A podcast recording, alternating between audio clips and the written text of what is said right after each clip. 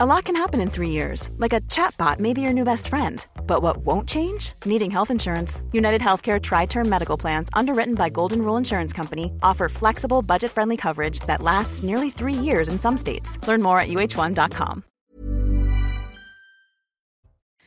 Bonjour à tous et bienvenue à vous dans euh, Midi News. Une rentrée scolaire sous surveillance, sans abaya et sans camis. Le gouvernement affiche euh, sa fermeté, mais dans les faits, comment se passe vraiment dans les classes cette interdiction? À suivre le témoignage d'une élève, vous l'entendrez en terminale, qui porte la baya et ça en explique bien sûr par peur de la sanction, la retirer aujourd'hui. Et puis plus largement, derrière la baya, la question de l'échec, de l'intégration, de la faillite, de l'assimilation. Pourquoi ces adolescentes refusent d'épouser les mœurs du pays qui est pourtant le leur, la France? Le ministre Bruno Le Maire assure que l'inflation va baisser, que les prix n'augmenteront plus dans les mêmes proportions, que dès la semaine prochaine, oui, écoutez bien, dès la semaine prochaine, sur vos tickets de caisse, on va se dire, ça a arrêté de flamber. Eh bien, vous écouterez la réaction de Michel et Déora Leclerc, beaucoup plus bien pessimiste ou lucide. À vous de voir, on va en parler. Il dénonce également, ça va intéresser nos invités, une inflation qui est entretenue, un système politique qui a besoin de l'inflation. Voilà qui va faire réagir. Mais tout d'abord, c'est le journal. Bonjour à vous, cher Michael. Bonjour Sonia, bonjour à tous. Elisabeth Borne en Bretagne pour la rentrée des classes. Une rentrée qui se passe bien pour la Première ministre. Elle visite actuellement une école d'Ille-et-Vilaine accompagnée du ministre de l'Éducation nationale, Gabriel Attal. Je vous propose de l'écouter. Ce matin, les choses se passent bien. Il y a un certain nombre d'établissements où des jeunes filles sont arrivées en abaya. On leur a expliqué que c'était voilà, pour rentrer euh, dans le lycée ou dans le collège, on n'acceptait pas ce genre de signe qui manifeste une appartenance religieuse. Et certaines jeunes filles ont accepté de le retirer. Pour les autres, on va avoir des échanges avec elles, des démarches pédagogiques pour expliquer qu'il y a une loi qui s'applique, qui proscrit le port de tout signe ou tenue par lequel l'élève manifeste une appartenance à une religion, quelle qu'elle soit. Et concernant le ministre de l'Éducation nationale, Gabriel Attal, il estimait ce matin chez nos confrères d'RTL que 513 établissements sont potentiellement concernés par l'interdiction de l'abaya. Bonjour Marine Sabourin, vous êtes actuellement près d'un lycée du 14e arrondissement de, de Paris. Marine, comment s'est passée cette rentrée sans abaya? Eh bien, cette rentrée s'est déroulée euh, dans le calme. Hein. Les portes de l'établissement euh, dans lequel euh, nous nous trouvons eh bien, ont ouvert aux alentours de 8 heures et quart. Deux jeunes filles voilées ont retiré leur voile avant d'y pénétrer. L'une d'entre elles portait une abaya qu'elle a elle aussi retirée. Cette jeune fille eh bien, qui avait été exclue il y a quelques mois d'un précédent établissement pour non-respect des principes de laïcité. Eh bien, elle a été convoquée il y a quelques semaines pour cette nouvelle rentrée par la direction qui lui a fait un rappel au principe de euh, laïcité. Alors le message semble être passé auprès de ces euh, élèves, même si elles ne comprennent pas l'interdiction annoncée euh, par Gabriel Attal. Alors si de nouvelles jeunes filles se présentent avec des abayas, ces incidents seront remontés au rectorat, nous expliquait la directrice de l'établissement.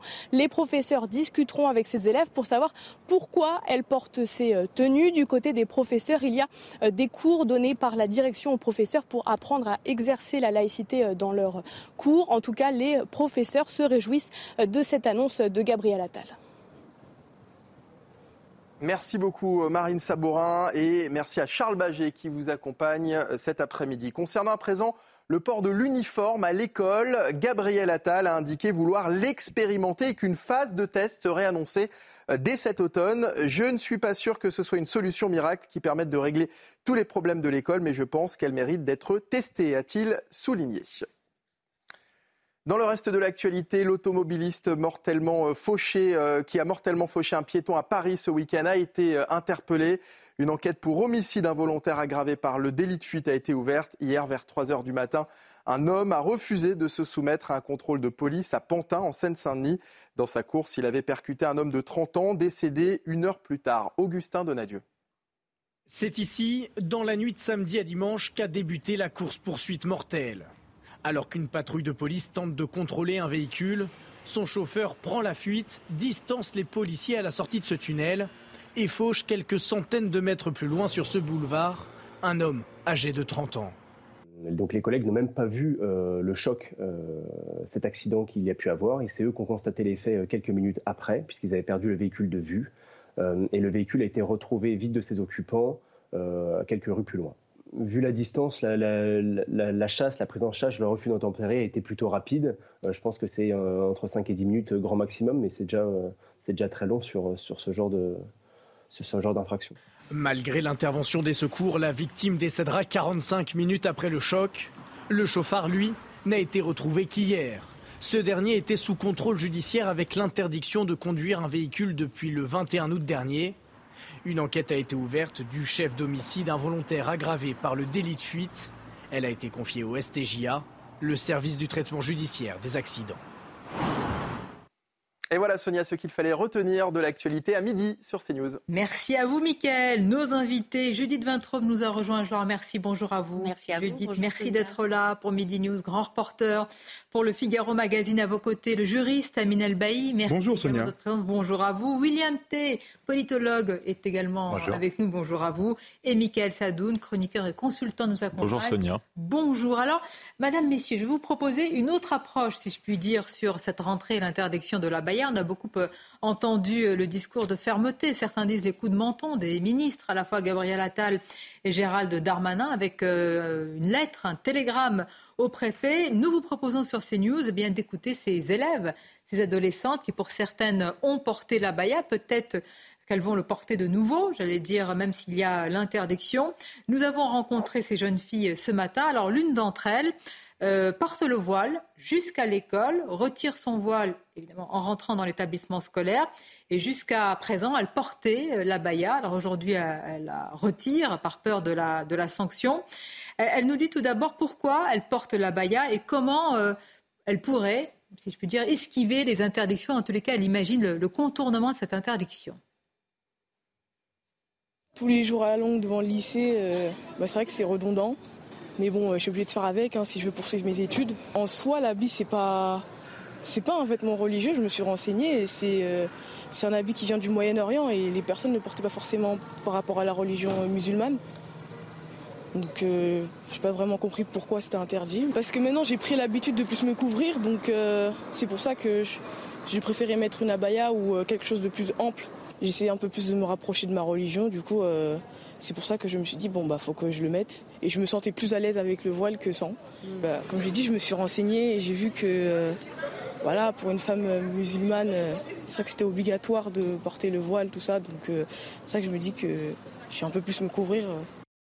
Ah, c'est intéressant parce qu'on d'abord on, mesure l'immense défi hein, qu'il y a derrière cette interdiction. Comment vous réagissez? De votre dit mais moi je me suis renseignée, c'est pas un vêtement euh, religieux donc oui, et elle finit en expliquant que c'est obligatoire pour les femmes musulmanes de se couvrir. Donc il y a une légère contradiction.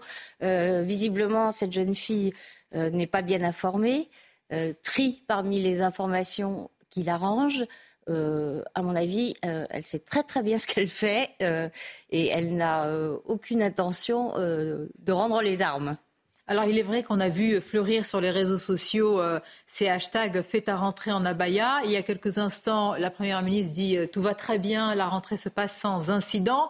On peut, Amine Elbey, on peut se dire le premier jour, ça va se passer ainsi, et qu'est-ce qui va et comment ça va se dérouler après? Ou alors est-ce qu'on se dit il n'y a pas d'incident? Eh bien, interdiction, tout le monde en 2004, pardon. On rentre dans le rang euh, En 2004, ça s'était plutôt très bien passé. Très bien passé. Hein, très bien passé. Non seulement euh, les filles concernées avaient enlevé eh euh, leur, leur, signe religieux, en l'occurrence le voile, puisque c'était une loi sur les signes ostensibles qui visait le voile, mais en plus il n'y avait pas eu d'éviction, il n'y avait pas eu de départ du système scolaire pour aller vers l'enseignement confessionnel. On souhaite que ça se passe ce, ainsi. ce qui était la grande crainte. En Peut-être pour, pour réagir et apporter de, de l'eau, si je puis dire votre argumentaire. On va l'écouter de nouveau, cette, cette, jeune femme. Elle explique quand même euh, qu'il y a la peur de la, de la sanction, de l'interdiction, et qu'elle va donc se plier, en tous les cas pour ce jour de rentrée, à l'interdiction.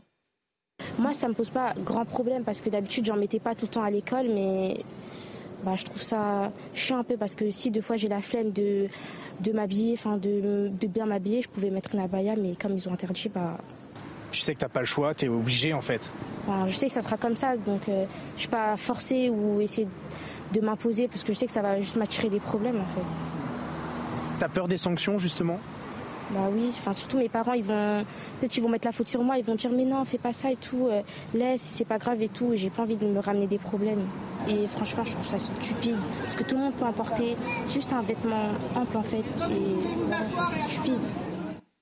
Il y a beaucoup de choses. Hein. Au début, euh, l'argumentation, je le parte parce que je ne sais pas quoi mettre et finalement ça devient presque quelque chose de commode hein, quand on ne sait pas quoi mettre. Et puis ensuite, on sent bien, ben, les parents ne sont pas d'accord. Mais il y a la peur ben, de la sanction, du, bâton, si je puis dire, symbolique. Moi, je crois, Madame Mavrouk, que le débat sur la baya aujourd'hui, c'était le débat sur le port du voile hier, le débat sur le bandana, peut-être même sur le port du camis.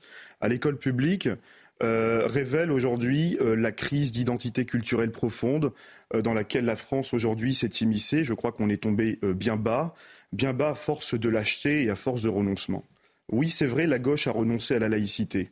C'est vrai. Une partie. Mais une partie de la gauche a renoncé à la laïcité. Mais je crois aussi qu'une partie de la droite a renoncé à l'héritage culturel chrétien de la France. Je crois en réalité, à travers le témoignage de ces deux jeunes femmes qui revendiquent une source d'inspiration culturelle à travers le port de la Baïa, bien plus loin qu'un signe religieux, il y a un échec culturel français. cet échec, il est profond. Il est profond parce que ça révèle la crise d'identité qui frappe notre pays. Moi, je crois, je vous le dis, sans être provocateur, mais je crois qu'en réalité, la société française, elle a abandonné ce qu'elle est, elle a abandonné son héritage chrétien, elle a abandonné sa civilisation. La société française a abandonné ses églises, la société française a abandonné ses cimetières, la société française a abandonné euh, son patrimoine chrétien. Et ça, voyez-vous, euh, je crois qu'il faut ouvrir ce débat. C'est la démission de la société. Mais c'est la démission de la société. cette offensive. L'image, l'image que nous avons de l'islam en France n'est que le reflet euh, des démissions et de la société française. Et d'ailleurs, un écrivain, un auteur le dit si bien. Euh, cet état de décadence est d'ailleurs théorisé par euh, euh, Patrick Buisson lui-même, qui en faisait la description dans son livre. Et peut-être un dernier point.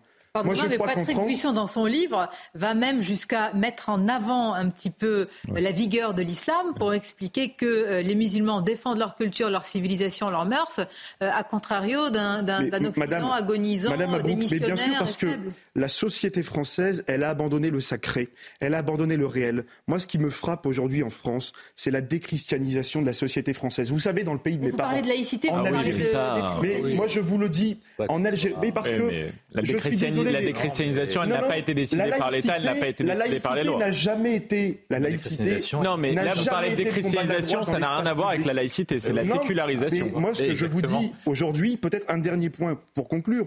Moi, je crois que la société française, elle a abandonné, contrairement aux pays euh, du Moyen-Orient, a abandonné son héritage culturel chrétien. C'est pas, la France. La déchristianisation de la société française pas la France, est responsable aujourd'hui de l'État de l'État culturel. Et, que vous le voulez ou non, je sais que ça provoque un peu, mais c'est pas les musulmans de France qui sont responsables de la désertion des églises. C'est pas les musulmans de France qui sont responsables du recul du sacré. C'est la société française qui a démissionné. Il y a, il y a une erreur. Il y a une erreur à penser que c'est l'État qui a décidé de déchristianiser la société. Elle l'a fait par elle-même, et c'est un mouvement général qu'on observe dans tout l'Occident. Peut-être que la laïcité et la laïcité vigoureuse qu'on a observée en France y a participé un petit peu, mais je pense que c'est surtout un élan qui vient des individus eux-mêmes, du progrès de la technique et de l'avancée de l'histoire. C'est peut-être malheureux et euh, on peut être d'accord sur ce constat, puisque la France a perdu le ciment qui rassemblait un peu des communautés différentes sous un même vocable, sous de mêmes symboles, sous une même culture, sous une même identité. Ça, on est totalement d'accord. Après, pour ce qui est de l'abaya, évidemment, il y a des manipulations derrière et il y a une, volonté de laïcité ou de mœurs? C'est une question de mœurs. C'est une question, c'est une question de mœurs. Les deux, les deux, en général. Non, c'est une question de mœurs à mon avis à 100% puisque le camis pose le même problème et je vais vous dire la vérité, si le boubou par exemple africain se répandait avec la même ampleur sur le territoire, je suis certain que ça provoquerait exactement les mêmes tensions avec évidemment un fond dans l'islam qu'on peut deviner. Samuel Paty, les attentats qui ont émaillé l'actualité malheureusement ces dernières années. Évidemment qu'il y a tout ça, que ça charrie tous ces symboles-là mais je pense que c'est quand même une question euh, de confrontation. S'il y a une généralisation, euh, comme vous dites, d'une autre coiffe traditionnelle, je ne sais pas si on va y voir une offensive. Euh, je pense que ça, je pense que ça dérange. Je pense ne parlez pas du tout. Si elles viennent d'autres cultures, je pense qu'on le verra tout autant comme le, symbole d'une civilisation qui vient percuter la nôtre. Mais il y a une chose dont vous ne parlez pas du tout, c'est ce que ça implique en termes d'égalité entre les femmes et les, hommes. Bien sûr, mais on ça a, ça a une signification oui, mais le camis... précise que n'a pas le boubou. Par Tout à fait, mais le camis dérange de la même manière et pourtant le camis n'est le signe plus de la baya et de ces jeunes hein filles adolescentes que du camis, même si ça reste aussi compris dans l'interdiction. Bien sûr, mais, pour enfin,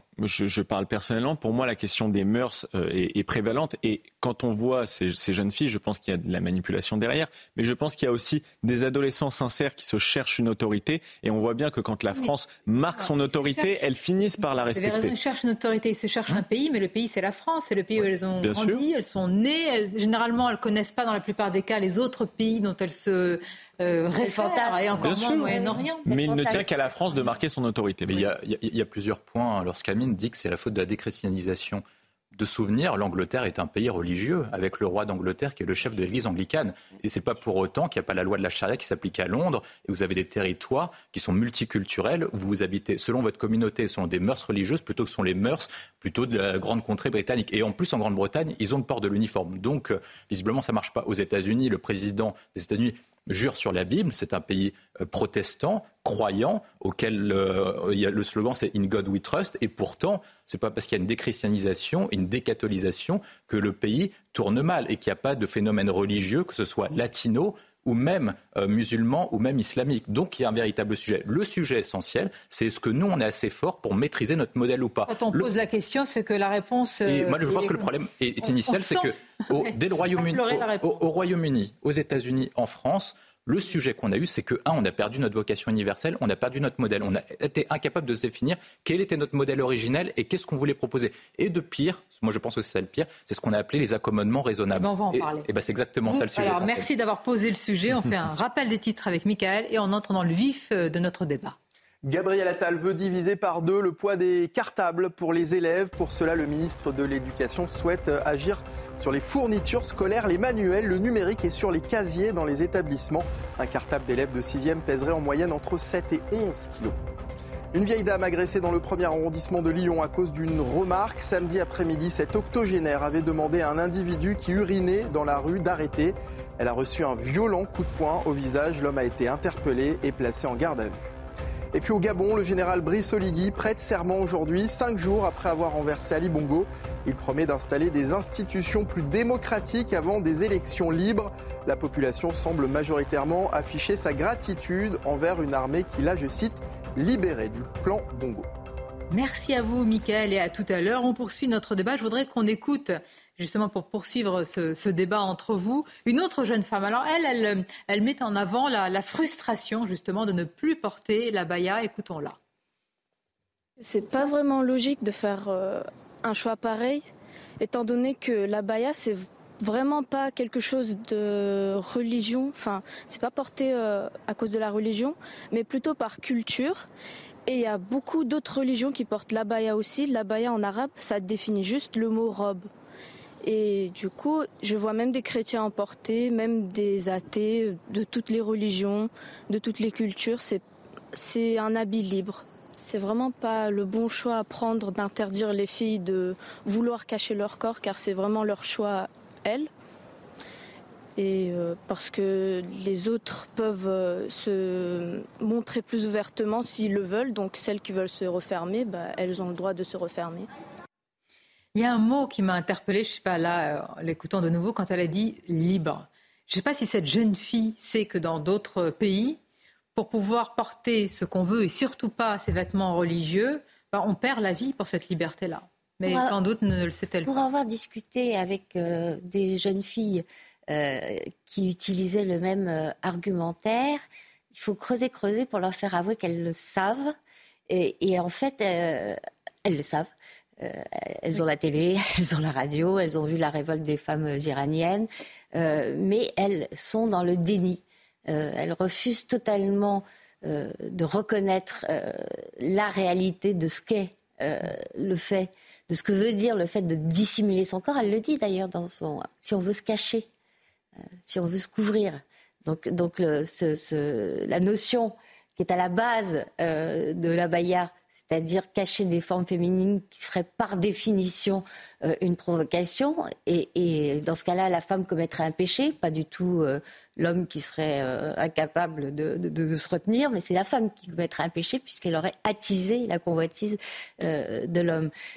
donc tout ça, elle le sait, et puis elle se le cache soigneusement par une inversion de nos valeurs. Mais, c'est comme, c'est comme au karaté, vous savez, vous vous servez euh, mais quelle est la bonne prise symbolique de Parce que l'interdiction, pardonnez-moi, d'accord, mais vous dites tous des choses extrêmement justes et, pertinentes, c'est très intéressant. Amine Albaï, vous vous pointez la responsabilité politique. On a entendu sur une radio il y a quelques jours Lionel Jospin qui s'est prononcé pour l'interdiction de la baya. Le même Lionel Jospin, c'était lors des, du voile 89. de 80, mais souvenons-nous ce qui s'était passé. Et combien Gisèle Halimi, à l'époque, avait reçu de, critiques, de polémiques, de menaces parce qu'elle s'était opposée justement à SOS. Euh, euh, racisme, qui protégeait, qui avait dit non mais ces jeunes femmes ont le droit de porter le voile. Rappelons-nous juste que 89, c'est l'année de la mort de Khomeini. La, la, révolution islamique iranienne euh, a 10 ans en, 89 et quel a été le premier acte fondateur euh, de la République islamique d'Iran? Voiler les femmes et, rendre le voile obligatoire. Donc la responsabilité politique de ceux qui viennent nous dire mais finalement je suis pour l'interdiction, elle est quand même importante, euh, Amine. Moi je crois que la France doit euh, réunir sa jeunesse et notre pays aujourd'hui est en déclin en déclin culturel, en déclin identitaire. La jeunesse de France doit se mobiliser pour euh, euh, aider la République à reconquérir le cœur, le cœur des enfants d'immigrés de ce pays, le cœur de nos compatriotes musulmans. Je crois que l'assimilation en France, elle ne se décrète pas, elle doit pouvoir se désirer. ça passe par quoi? Ça passe d'abord par euh, assumer notre héritage culturel français à travers la littérature, l'histoire, l'art, la philosophie. Ce patrimoine français, il est héritier il est, héritier en partie de la chrétienté, bien sûr, mais aussi euh, de nos grandes victoires, de nos guerres, de notre histoire, de notre civilisation. Reconnaissons quand même dans la Constitution, on doit pouvoir demain inscrire la reconnaissance de l'héritage culturel français. Vous l'inscrivez. Est-ce que demain ces jeunes femmes vont y adhérer? Est-ce qu'elles vont vous dire oui, je porte cet héritage et j'en suis fière? Aujourd'hui, la République. aujourd'hui? l'état de démission de nos responsables politiques est le suivant c'est que depuis 30 ans, nos responsables et nos gouvernants alignent leur calendrier et leurs choix politiques sur l'actualité et non pas sur une vision, une vision gaulienne de la Ve République. Ce que la République doit faire immédiatement, c'est par exemple imposer le port de l'uniforme à l'école, pas seulement pour, euh, pas seulement pour déraper et pas seulement pour faire face euh, aux pressions euh, communautaires, mais également pour faire face aux pressions consuméristes pour faire face aux pressions culturelles, pour faire face aux pressions identitaires et politiques. voilà comment nos responsables peuvent agir. Certains disent, euh, certains disent, c'est les, frontières, c'est les portes. Il faut Aussi. stopper euh, l'immigration pour pouvoir au moins commencer à réfléchir à l'intégration, à la Amine dit vrai quand il dit qu'il faut arrêter le, ce que Pascal Bruckner avait appelé à l'époque le long sanglot de l'homme blanc. Euh, et nos manuels d'histoire en sont farcis. C'est-à-dire culpabiliser toujours le C'est sûr qu'on a, on a, on a participé à cet effondrement et au fait que mm. des jeunes aujourd'hui.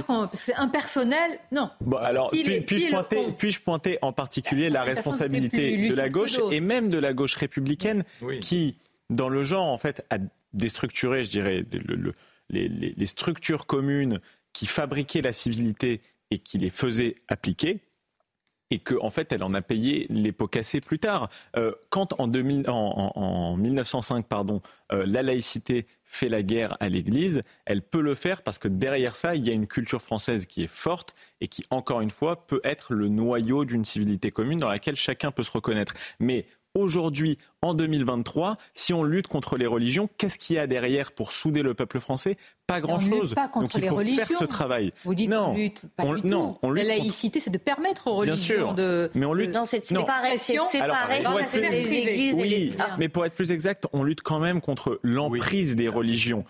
Sur l'État, bien sûr, mais aussi de plus en plus sur la société. Vous avez la parole juste après la pause.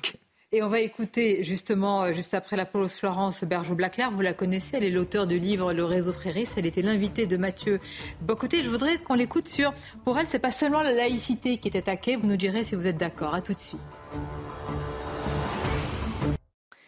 Midi News, on vous accompagne avec toute cette actualité en cette rentrée. On va continuer évidemment notre débat.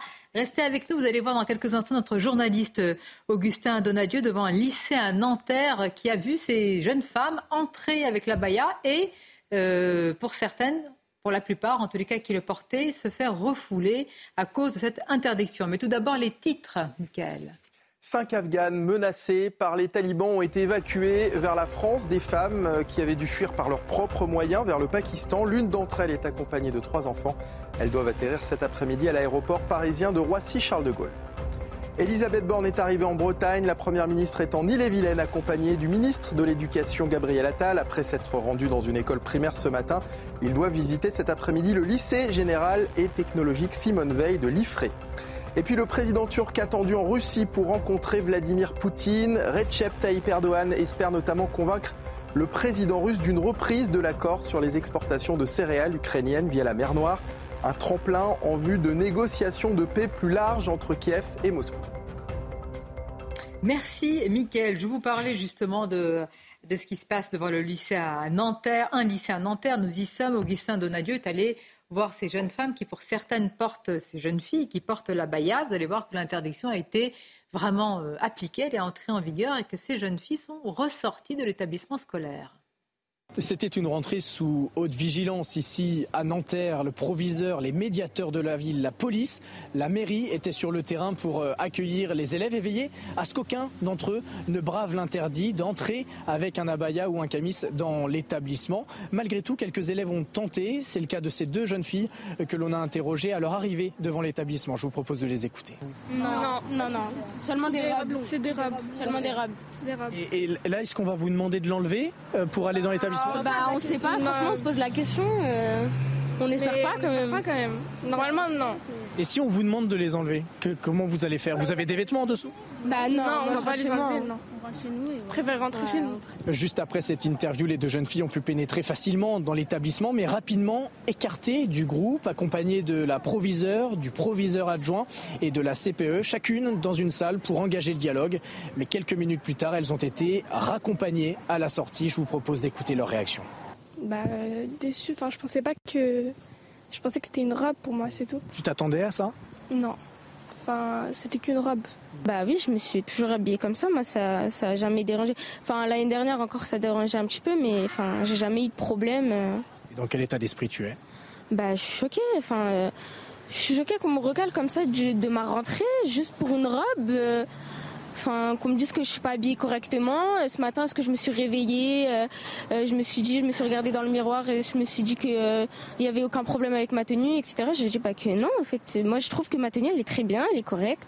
Ces deux jeunes filles sont donc rentrées chez elles pour aller se changer. Elles ne s'attendaient pas à une telle réaction de leur établissement. Leurs parents ont été immédiatement prévenus et elles recevront dans les prochaines heures, les prochains jours, une circulaire du ministère de l'Éducation nationale. Bien, donc interdiction vraiment dans les faits en vigueur, Et on a beaucoup de réactions de professeurs qui nous disent mais bien, c'est pour nous euh, une aide euh, essentielle, mais euh, quid des matières qu'on a du mal à enseigner, quid des parties de l'histoire qu'on a du mal à expliquer aux, enfants. Là, pas d'interdiction, pas de voilà, il n'y a pas de circulaire possible. Ah, moi, je pense que tout est possible. on disait il y a une semaine, quand Gabriel Attal a annoncé l'interdiction de la baie, on disait c'est pas possible, c'est inapplicable, ce sera impossible. Et aujourd'hui, on a l'impression que ayant appliqué un principe ferme, une déclaration ferme qui dit la baya est interdit, bah, la baya est vraiment interdite dans l'ensemble des établissements scolaires de France. Donc lorsqu'on est clair, lorsqu'on ne fait pas d'accommodement raisonnable, on ne dit pas bah, venez comme vous êtes, vous êtes un peu au McDonald's, mmh. bah, forcément les gens respectent les lois, surtout lorsqu'il y a des sanctions. La sanction était claire. Vous venez avec un abaya, vous n'avez pas le droit d'entrer dans l'école et vous êtes ostracisé de la société. L'autre point que vous mentionnez, c'est sur les enseignements et l'autorité des professeurs. Si par cas vous contestez l'autorité du professeur, vous contestez l'autorité de son enseignement, vous êtes suspendu, vous subissez un conseil disciplinaire. Éventuellement, on peut aller plus loin parce que si les obligations parentales et les obligations de scolarité ne sont pas suivies, eh ben, on peut saisir les aides sociales, on peut sanctionner plus durement. Et lorsque vous mettez un principe ferme, lorsque la République est forte, lorsque la République décline ses valeurs et dit quel est son modèle, qu'est-ce qui est bien et qu'est-ce qui n'est pas bien, les gens suivent. Les gens suivent un modèle d'autorité. Je crois qu'on est plusieurs sur ce plateau à avoir des origines euh, immigrées. On sait très bien que dans nos pays de d'origine, nos parents nous ont toujours raconté la même mm. chose. Dans notre pays, vous ne pouviez pas faire ça. Vous êtes en France, vous vous comportez comme des Français. Donc je pense qu'il faut dire à ces personnes-là, effectivement, vous pensez que c'était bien, vous pensez que c'était autorisé, bah maintenant vous vous expliquez clairement que ce n'est pas autorisé et vous allez vous habiller correctement parce que en France, on a la déclaration des droits de l'homme, on est euh, sous les principes de la philosophie des Lumières, on pense qu'il y a une égalité entre les hommes et les femmes. Nous avons des, des vocations universelles, donc voici notre modèle, voici le modèle que vous avez respecté. Si vous ne voulez pas s'inclure dans votre modèle, il vous reste deux solutions vous mettre en marge de la société ou rentrer ou aller dans un pays qui comprendra et qui acceptera votre choix société. En France, on vit comme des Français et on applique la loi de la République française. Moi, je comprends euh, William T, évidemment, et je suis d'accord avec lui dans la philosophie, mais après, il y a quand même une question d'application pratique. Et il y a deux volets à ça. Comment ça se traduit dans le droit On voit déjà qu'il y a des cas un ah. peu épineux en termes de, de vêtements. du Conseil d'État. Oui, qui va se passer. bien sûr. Et puis on voit même que dans ces jeunes filles, il y a un peu à manger et à boire, puisque les, les tenues ne se ressemblent pas, et on voit que certaines sont clairement marquées religieusement ou je dirais culturellement, quand d'autres peuvent beaucoup plus se fondre dans un paysage culturel occidental. Et puis l'autre chose, c'est est-ce que les professeurs peuvent faire respecter ça partout? Je parle en termes d'habillement comme en termes de cours, euh, puisqu'ils ont on est quand même dans une école qui est encore un peu traumatisée par Samuel Paty et qui s'auto-censure parce qu'elle a peur de ce qui va se passer après. Mais c'est toute une, tout, un environnement qui, est autour de l'école. Il n'y ait pas un collège qui soit euh, dénommé euh, Samuel Paty en dit long sur à la fois la peur, puis une forme aussi. je crois qu'il y en a. La, réponse, doit se faire sur Il y en a en France, c'est le collège. Ah, effectivement. Où, enseignait Samuel Paty, euh, qui pour le moment. Je crois qu'il y avait eu d'autres cas, voilà. Et, et, le, et le don de Samuel Paty et euh, de, de, mettre un buste de Samuel Paty qui avait été fait. Je vous propose d'écouter, je vous en ai parlé juste avant la pause, je vais vous laisser réagir. Florence Bergeau-Blaclair, elle est l'auteur du livre sur les réseaux Fréris. Elle a été menacée, elle est euh, sous surveillance. Elle était chez Mathieu Bocoté. Elle, elle s'attend euh, à une contre-offensive. Elle dit ça va bien se passer les premiers jours, mais vous allez voir. Écoutons-la. La laïcité, les formations à la laïcité qu'on propose en fait pour les amener à comprendre un peu euh, sa nature, sont perçues comme des, une forme de désislamisation. donc aujourd'hui, c'est cette génération-là euh, que, nous avons euh, au collège et au lycée. Et on peut s'attendre, je, pense en effet, à des réactions assez fortes après l'annonce. Je pense que ce n'est pas seulement la laïcité euh, qui est mmh. attaquée, mais plutôt la démocratie. nous avons affaire à des mouvements théocratiques qui veulent donc rendre nos sociétés modernes charia compatibles pour peu à peu les amener à la société islamique mondialisée. Voilà leur projet. Ça ne veut pas dire qu'ils vont, ils vont y arriver. Ça veut dire simplement qu'ils sont en train d'y travailler. Amine il y a aussi peut-être les, mots utilisés. Il faut qu'on parle aussi du spectre politique. Euh, Mathilde Panot, la, chef des députés euh, euh, de la France Insoumise à l'Assemblée, parle de police du vêtement. Police du vêtement, c'est ce qui existe en Iran. Ça s'appelle police du vêtement et des mœurs. Il y a eu quand même une exécution, il n'y a pas d'autre mot. Cette jeune femme qui a été emprisonnée pendant trois jours et qui a été retrouvée morte pour une tenue inappropriée. Donc c'est ça la police du vêtement. Moi je crois que la France insoumise devrait se renommer la France islamiste, puisque à chaque fois qu'il y a une dérive communautariste, à chaque fois qu'il y a une dérive islamiste en France, la France insoumise choisit. C'est une attaque euh, Je suis désolé. Euh, j'ai moi-même été victime de menaces de, mort à Roubaix. Lorsque j'ai été victime de menaces de mort à Roubaix, j'ai reçu le soutien unanime de l'ensemble euh, de la classe journaliste, des partis politiques républicains et patriotes.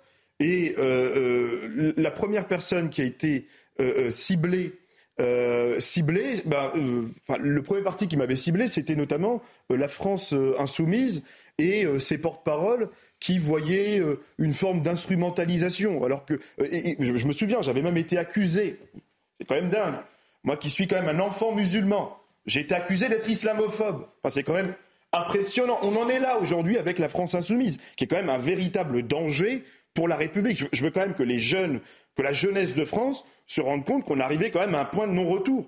Moi, dans le pays de mes parents en Algérie, la question ne se pose pas. Pourquoi elle ne se pose pas? Bah Parce qu'on a mis l'uniforme à l'école. Parce que la République, euh, dans ces pays, a décidé de ne pas euh, aligner le calendrier politique sur euh, les dérives de l'extrême gauche, sur les dérives communautaristes et sur les dérives islamistes. Et Amin vous avez raison. Et rappelons que dans ces pays, en particulier l'Algérie, a payé un très très très lourd tribut à l'islamisme avec une période noire. Ma famille a été victime des islamistes en Algérie. Hmm. Vous imaginez euh, les, jeunes Algériens se sont battus contre le fils, contre les frères musulmans. Et ce qu'on ne dit pas par ailleurs, ce qu'on ne dit pas, c'est que oui, il faut dissoudre tous les mouvements qui se revendiquent des frères musulmans. Il faut aussi dissoudre les mouvements qui se revendiquent du wahhabisme. Il vient d'où le wahhabisme?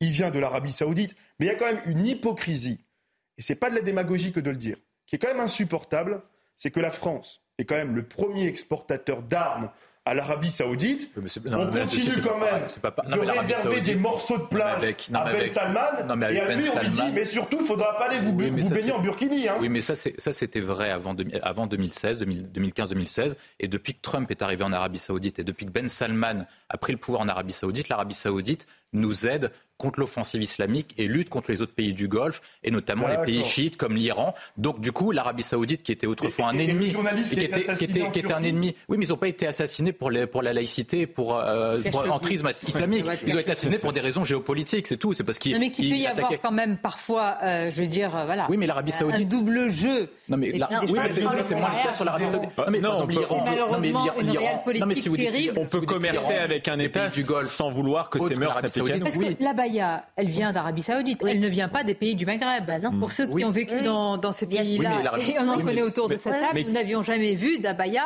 il y a quelques années. Oui, mais l'Arabie Saoudite, par exemple, je, je prends plusieurs exemples sur l'Arabie Saoudite. Lorsque François Hollande était président de la République et qu'il luttait contre Daesh, c'est l'Arabie Saoudite qui nous a aidés en partie. Lorsqu'Emmanuel Macron a eu des problèmes, alors des manifestations anti-français et anti-anti-Emmanuel Macron au Pakistan, euh, dans les pays du Moyen-Orient et au Maghreb, c'est l'Arabie Saoudite et notamment Al Jazeera qui nous a aidés à, calmer les manifestants et c'est Mohamed Ben Salman qui a, lutté, qui, a, limité à ça. Donc évidemment, on peut faire de la démagogie, dire que Mohamed Ben Salman est, est mauvais, mais il emmène son pays dans une certaine direction. Moi, je pense qu'il faut davantage le soutenir parce qu'il essaye d'emmener vers davantage de liberté. Quand il y a des pays qui veulent venir vers nous, je ne suis pas sûr qu'il faut les excommunier et les ostraciser.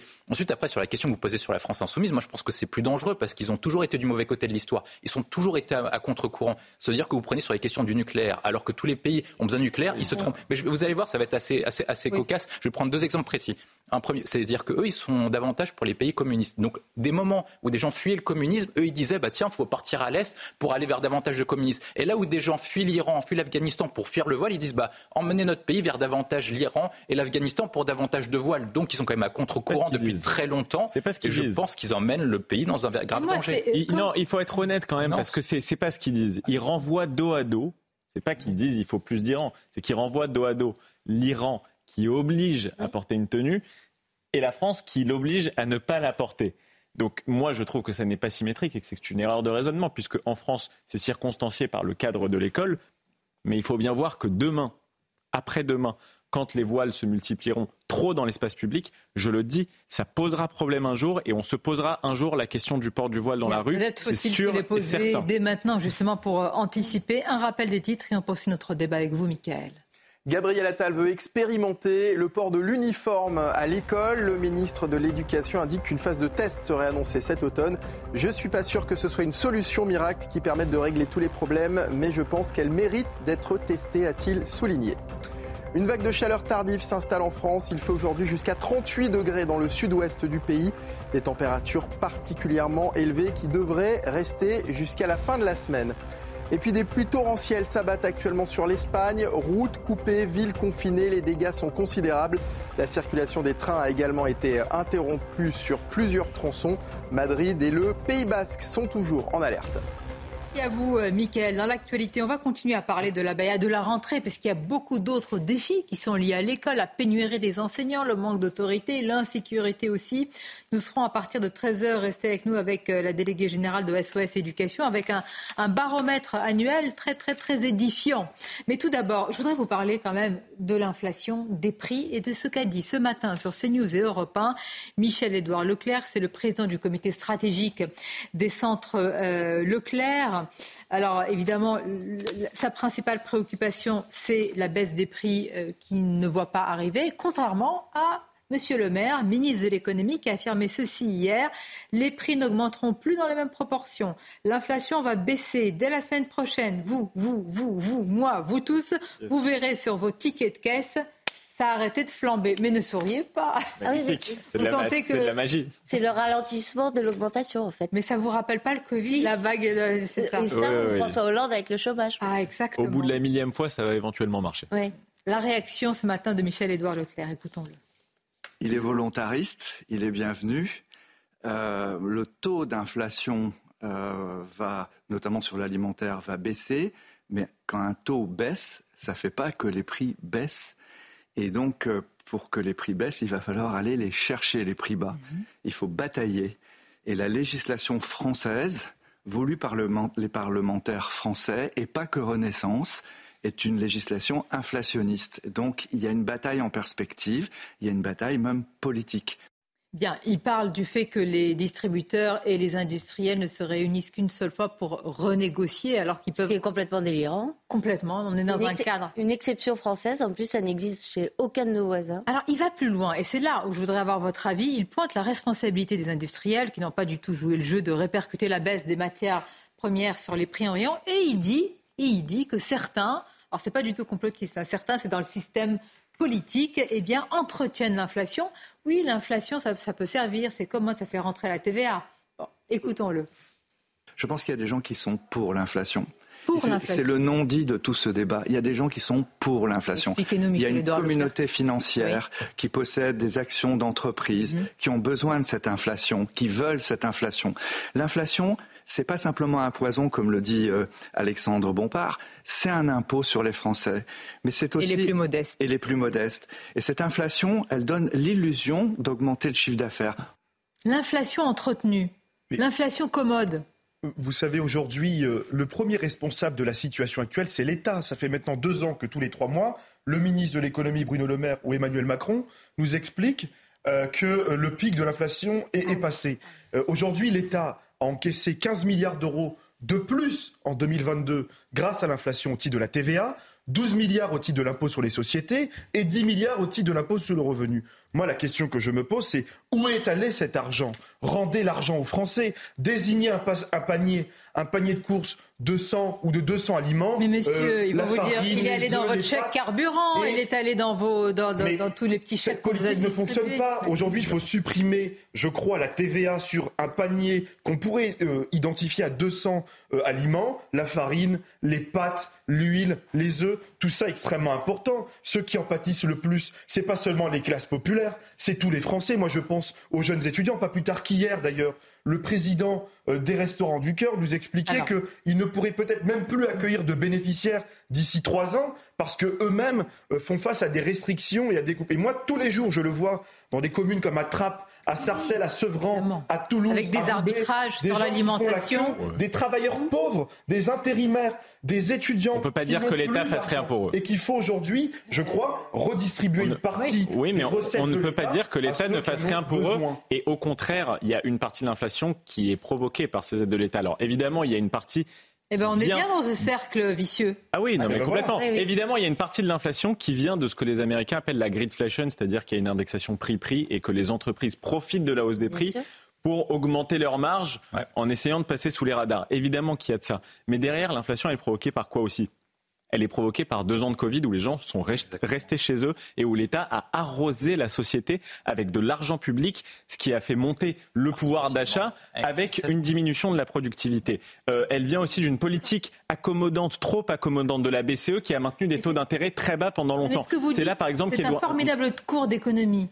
Mais, dites-moi, comment, quand les matières premières, les prix des matières premières diminuent, je ne retrouve pas la baisse en rayon Dites-moi. Pourquoi? Parce qu'il euh, il y a deux inflations différentes. Il y en a une qu'on appelle oui, l'inflation. monsieur. Je oui, pas faire de la démago, mais je comprends. Évidemment, il y a une partie qui vient des négociations, mais il faut que les Français comprennent qu'aussi il y a des mécanismes d'indexation de l'inflation et que maintenant l'inflation, elle s'est installée à long terme. Donc Bruno Le Maire, quand il promet que l'inflation baissera prochainement. Moi, je pense qu'il se trompe et beaucoup d'économistes le disent. Dans un pays, on a eu les gilets jaunes il n'y a pas très très longtemps. Ah, mais, ah, euh, mais, totalement. Mais les gens ne se sont pas rendus compte que quand, hein. quand Emmanuel Macron a dit quoi qu'il en coûte au moment du Covid, tout ce qui se passe maintenant allait suivre. Les gens ne s'en sont pas rendus compte. C'était une erreur monumentale. Il y, a, il y a un point, c'est-à-dire que Ce qu'il faut dire aux Français, c'est difficile à dire, c'est que si par cas on baisse les prix, on arrive dans une situation dite à la japonaise de déflation. C'est-à-dire qu'on est en baisse, on est en récession économique et le pays est en stagnation. Donc c'est pour ça qu'on fait, on fait la règle classique qui est imposée, c'est-à-dire qu'on fait une inflation qui est dite modérée à environ 2%. C'est l'objectif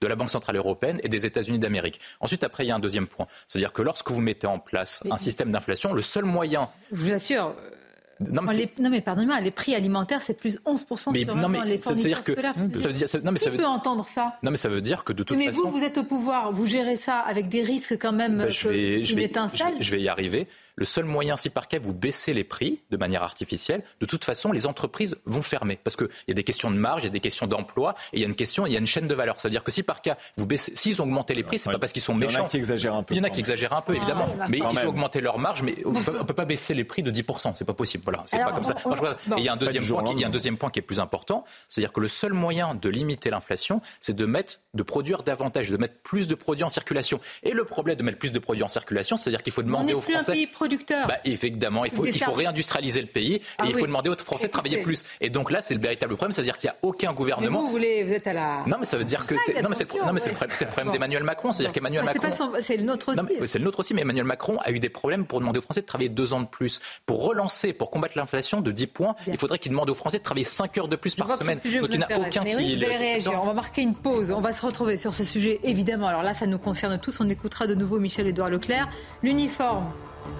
La solution Oui, oui. non. Non. Bof. C'est-à-dire le service. bah, c'est bien, on va La blouse peut-être alors. Et le service. L'uniforme. Et vous Ah. Ah bah dis donc. À tout de suite. Ça rigole pas. Vous, vous allez voir d'ailleurs, les, les Français, les parents d'élèves sont en demande d'autorité. À tout de suite. Merci d'être avec nous. La suite de Midi News, on va évidemment parler de cette rentrée scolaire sous le signe de l'interdiction de l'abaya. L'exécutif se félicite d'une rentrée en, sans incident. Qu'en est-il vraiment?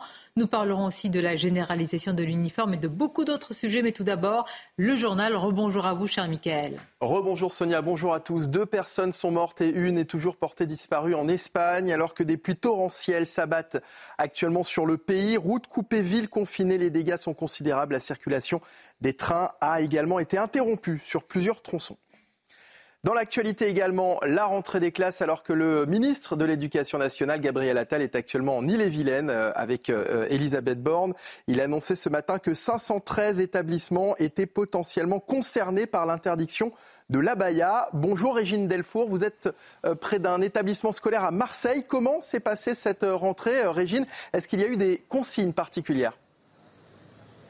Oui, bonjour Michael. Eh bien, écoutez, cette rentrée, c'était la rentrée des secondes. Dix classes de seconde sont rentrées ici au, lycée Victor Hugo. Ça s'est très très bien passé. En fait, il n'y avait pas de jeunes filles qui étaient vêtues d'abaya. Certaines avaient porté un, un, voile. Donc, quand elles rentrent dans l'établissement, elles sont dirigées dans un petit sas où il y a un miroir où elles doivent enlever leur voile.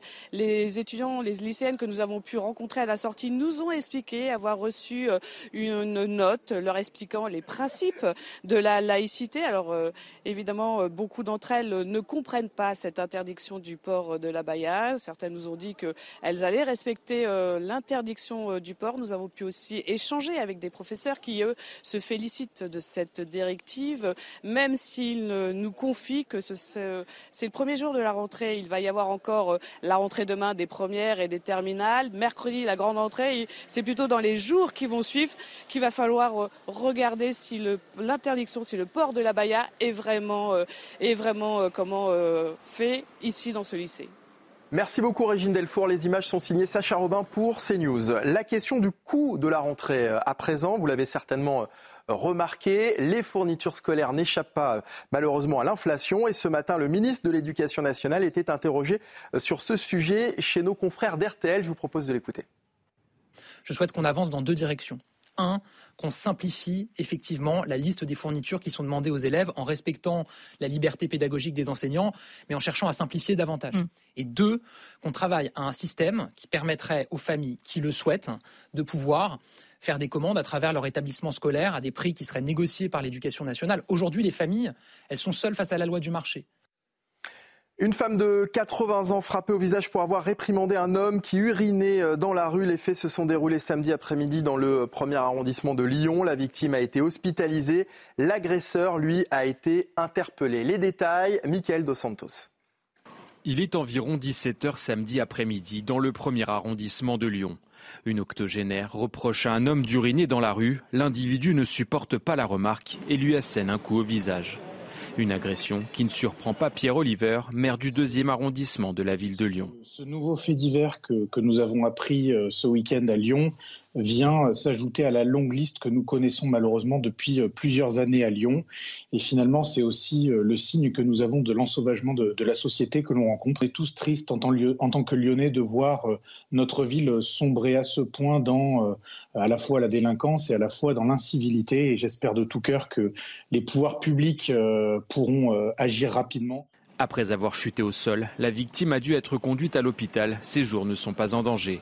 Le suspect, lui aussi âgé, était en état d'ébriété au moment de son interpellation. L'élu lyonnais réclame plus de vidéoprotection. À Lyon, il n'y a que 20% du territoire qui est couvert en caméras de vidéoprotection, mais c'est important de pouvoir euh, cibler justement euh, tous ceux qui pourraient troubler, troubler l'ordre public. L'agresseur présumé a été placé en garde à vue. Une enquête a été ouverte. Enfin, qui retrouvera la basse perdue de Paul McCartney? Son fabricant a lancé un appel pour tenter de retrouver le légendaire instrument volé il y a plus de 50 ans, acquise pour seulement 30 livres sterling dans les années 60. Elle pourrait en valoir aujourd'hui plus de 10 millions on la trouve, euh, on la rend. Vous m'appelez. Ah. Vous m'appelez bien, Merci à vous, euh, Mickaël.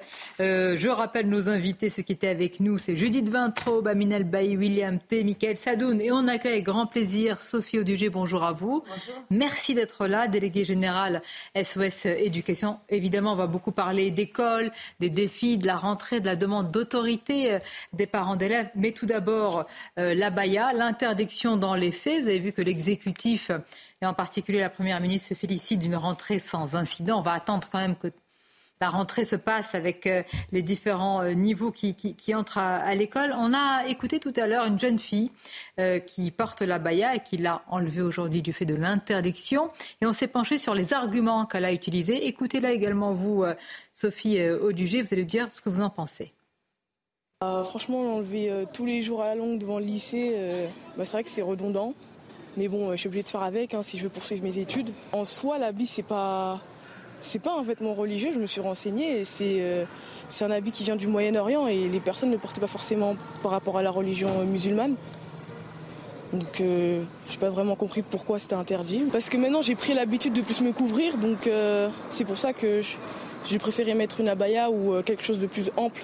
J'essaie un peu plus de me rapprocher de ma religion, du coup c'est pour ça que je me suis dit, bon, bah, faut que je le mette. Et je me sentais plus à l'aise avec le voile que sans. Mm. Bah, comme j'ai dit, je me suis renseignée et j'ai vu que, euh, voilà, pour une femme euh, musulmane, euh, c'est vrai que c'était obligatoire de porter le voile, tout ça. Donc, c'est ça que je me dis que je suis un peu plus me couvrir. Qu'est-ce que vous pensez justement de, ce discours, des arguments utilisés? On sent bien qu'une simple interdiction, si je puis dire, même si c'est important, ne va pas suffire. Je vous en prie. Pardon. Allez-y. Euh, non, non, je pense que cette jeune fille a, a raison de dire ce qu'elle dit et de croire ce en quoi elle croit. Je veux dire, évidemment, qui pourrait euh, le lui reprocher? Euh, Le problème, c'est qu'effectivement, je pense qu'elle n'a pas été instruite à l'école publique comme elle aurait dû être instruite à l'école publique, qu'on lui explique ce qu'était la laïcité à la française, c'est-à-dire une, laïcité de discrétion, où bien, bien sûr, toutes les religions sont acceptées, autorisées, chacun a la liberté de culte, Bien sûr, hein. d'ailleurs, il y a des espaces de culte de toutes les religions en France. Donc la France n'a jamais dit que euh, la religion musulmane n'avait pas sa place en France. C'est, pas vrai de dire ça et de laisser, dire cela. Donc elle, elle est euh, croyante, elle croit en la religion musulmane et c'est tout à fait son droit le plus légitime, comme d'autres enfants croient en, d'autres religions. Euh, par contre, euh, le bémol, c'est qu'à l'école publique, à l'école de la République, parce que l'État français est laïque, hein, euh, eh bien, on ne marque pas sa religion. pourquoi? Parce que on veut que chaque enfant qui passe la porte de mm. l'école française publique soit un enfant qui est qui ne dise rien sur lui. Nous sommes d'accord, mais vous voyez la confusion de son discours de dire, mais enfin, je porte la baya parce que je porte un vêtement ample, puis après je dis, mais moi, je elle dit, je me rapproche de ma religion, donc c'est un vêtement euh, religieux. Il y a, on dirait une confusion dans les têtes, vous allez tous réagir, qui est quand même assez. oui, mais là, je trouve quand même qu'il euh, il y a certaines responsabilités aussi. Hein. C'est quand vous avez euh, les réseaux sociaux qui leur donnent tous les arguments pour penser, et elles ne pensent pas par elles-mêmes, évidemment. Hein. quand on a des marques de mode qui font leur, leur communication là-dessus. Euh, il faut aussi regarder ça, c'est qu'on est dans un monde occidental, capitaliste, euh, qui est euh, dirigé par l'argent, et dans cette, cette, ce, mouvement financier massif, on a également bah, des choses assez que vous dites, ce qui est important, c'est vrai que je ne l'ai pas souvent entendu, mais c'est une réalité aujourd'hui. Dans un, dans un monde et une société, puisqu'on parle de la nôtre, dirigée forcément, enfin, par, l'argent, comme vous dites, par le consumérisme, avec des grandes marques qui, euh, s'adaptent, qui font tout pour vendre certains. Bah, le Burkini en est bah, euh, un exemple. Florence oui. Bergeau-Blaclair, dont on parlait euh, tout à l'heure, a commencé à publier des travaux sur l'islam par le biais justement du marché islamique, halal, mais pas seulement, vêtements également. Ce sont des milliards et des milliards. Mais donc la baya pourrait être siglée d'une grande, d'une marque ou d'une grande marque, peu, peu importe. Bien des, sûr. Des demain, elle se bah, vendrait. Euh, on a, déjà vu des, voiles de sport euh, siglés par des marques très connues que je ne citerai pas, par exemple. Mais même des, défilés qui jouent sur la confusion. Vous parlez de la confusion. Les défilés jouent sur cette confusion-là. Je, je, trouve, vous avez raison. Je trouve à la fois. Euh, très gentille euh, et, hein, avec cette jeune fille et, pas gentille parce que vous lui déniez la capacité de penser par elle-même. Moi, je crois qu'elle sait très bien ce qu'elle dit, y compris euh, que c'est contradictoire.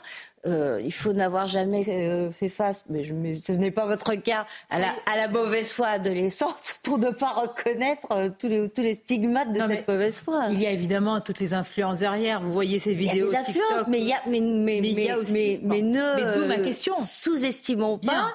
Euh, la mauvaise foi adolescente la provoque. Elle, elle, le travail dans les Je vous assure, mais moi, pour moi, la vraie question, je vous la, pose à tous, Amine, comment, dans les esprits, vous allez arrimer euh, cette personne, ces personnes, à, aux mœurs qui sont celles de leur pays parce que très souvent, je le rappelle, cette jeune femme, probablement, ou d'autres, sont françaises depuis deux, trois, quatre générations, ne connaissent même pas le pays d'origine de leurs grands-parents. Et, fantasment d'ailleurs le pays d'origine et, le mode de vie qu'elle euh, pourrait y avoir. Comment vous faites cette connexion, cette reconnexion aujourd'hui, pas seulement en interdisant la baya Tout simplement parce qu'aujourd'hui, euh, le constat, nous le dressons, en fait, vivent sur le territoire de France, de France. Vous avez euh, une population oubliée, celle euh, de la jeunesse de France qui habite dans les campagnes de l'Ardèche, de la Creuse, du mm. Cantal, où là-bas il n'y a pas de service public, où là-bas euh, les jeunes sont fiers d'être français, où là-bas les jeunes ont même parfois le sentiment d'être oubliés par la France parce qu'ils se demandent si on n'en fait peut-être pas un peu trop dans les mêmes endroits. Moi, je, crois qu'il y a quand même un tabou sur les plateaux de télévision, c'est que le problème du port de la Baïa, bah, il se pose pas, enfin, ce problème-là se, se, pose pas en Corrèze ou dans la Creuse. C'est un problème qui est propre à un certain nombre de quartiers totalement enclavés, communautarisés, euh, parce que euh, je crois qu'on dit que la République n'en a pas fait assez. Je pense qu'on en a fait beaucoup trop. Euh, on leur a donné un peu beaucoup, beaucoup même, énormément de concessions, des quartiers rénovés, des logements sociaux, la santé on leur Pardonnez-moi, vous faites partie de cette jeunesse-là. Mais je fais partie de cette jeunesse-là. Mais le véritable problème, c'est qu'aujourd'hui euh, naît en France une, nouvelle jeunesse à qui on n'a rien transmis. Être français, c'est pas uniquement être français. à la France et le Danemark. Mais c'est parce que la et France, les pays nordiques, la France n'a pas, la France n'a pas mmh. transmis à sa jeunesse ce lien amoureux. Et pour transmettre ce lien amoureux à la nation, il faut déjà s'aimer soi-même. Il faut d'abord s'aimer soi-même. et puis je crois qu'il faut aussi peut-être nous réunir autour d'un socle commun. Notre socle, c'est pas uniquement la laïcité. Moi, je crois que c'est peut-être réinstaurer le service militaire, pour porter collectivement cet amour du drapeau, pour chanter ensemble la Marseillaise. J'aimerais que toute la jeunesse de France puisse entonner cette Marseillaise le lundi avec le lever euh, du drapeau tricolore. Déjà parler d'uniforme et déjà vous avez des crispations. Alors voyez-vous, déjà qu'on se lève quand le mais aujourd'hui, demain, dans une classe, on en est plein. Madame Mabrouk, demain, si la France est en guerre, combien de jeunes se porteraient volontaires pour la défendre? C'est la question que je vous pose. Aujourd'hui, face et vous savez que la guerre, quand même, je vous le dis, elle est aux portes de l'Europe. J'entends. Euh, vous, quand même. Vous parlez d'un amour du pays, d'un patriotisme. C'est un risque qui existe. Le risque patriotique, il est là. Il faudra peut-être un jour poser. Moi, je me souviens, tout le monde était assez frileux au lendemain des attentats lorsqu'on avait posé la question de la déchéance de nationalité. En réalité, c'est la question de la binationalité qu'il faut aujourd'hui poser. Est-ce qu'on peut avoir aujourd'hui deux nations dans son cœur? C'est la question que je pose. Moi, ma culture, ma culture aujourd'hui, moi, le pays de mes parents, c'est l'Algérie. L'Algérie, c'est le pays de mes parents. Je, je, porte l'héritage culturel algérien, mais je suis d'abord et avant tout français. je suis né en hein, France. Une nationalité américaine française. Bah oui, c'est pas. Mais la France, c'est d'abord un choix. C'est pas une transmission. La France, ça doit d'abord être un choix. Et on peut faire la police du cœur? Non, on ne peut pas faire la police du mais je, suis Mais la France, c'est d'abord un choix. Ça peut pas être uniquement que des droits, c'est aussi des devoirs. Il faut quand même aujourd'hui que la jeunesse s'inscrive dans ce mouvement. Non, mais je, je, pense que c'est là, vous parlez de trop d'administratif, alors que ça concerne vraiment quelque chose de profond chez les hommes. Je pense que tous les individus ont besoin de sacré. Vous en avez déjà parlé, Sonia, dans, dans votre dernier ouvrage, c'était très intéressant. Et que la France n'est plus capable de leur donner sacré. Donc ils vont le chercher. L'Occident, probablement, ne leur donne plus sacré. Ils sont obligés de le chercher ailleurs.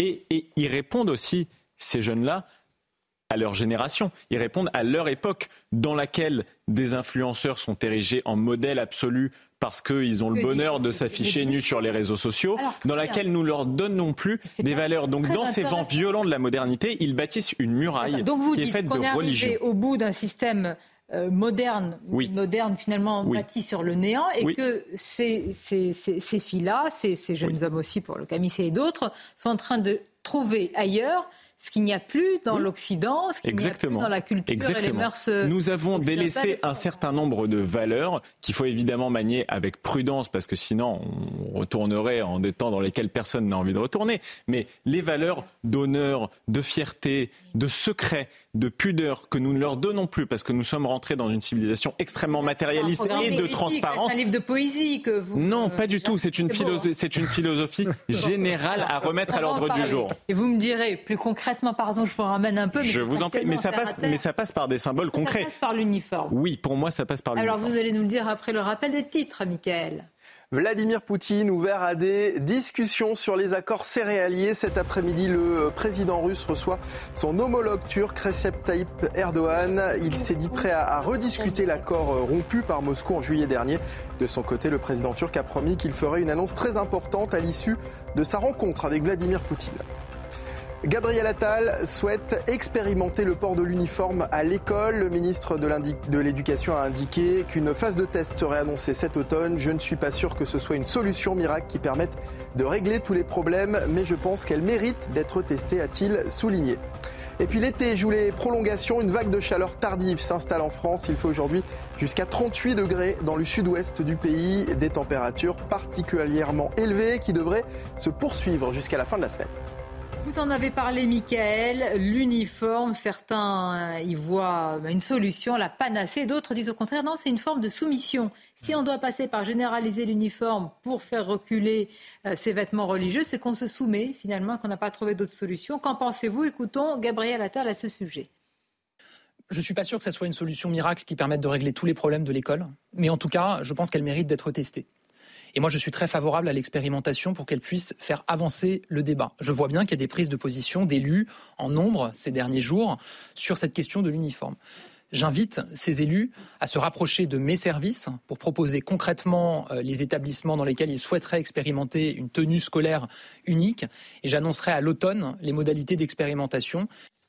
Bon, ça reste l'expérimentation. On va annoncer qu'on s'est réunis pour voir si on est d'accord. Pour l'instant, ça, on y va doucement.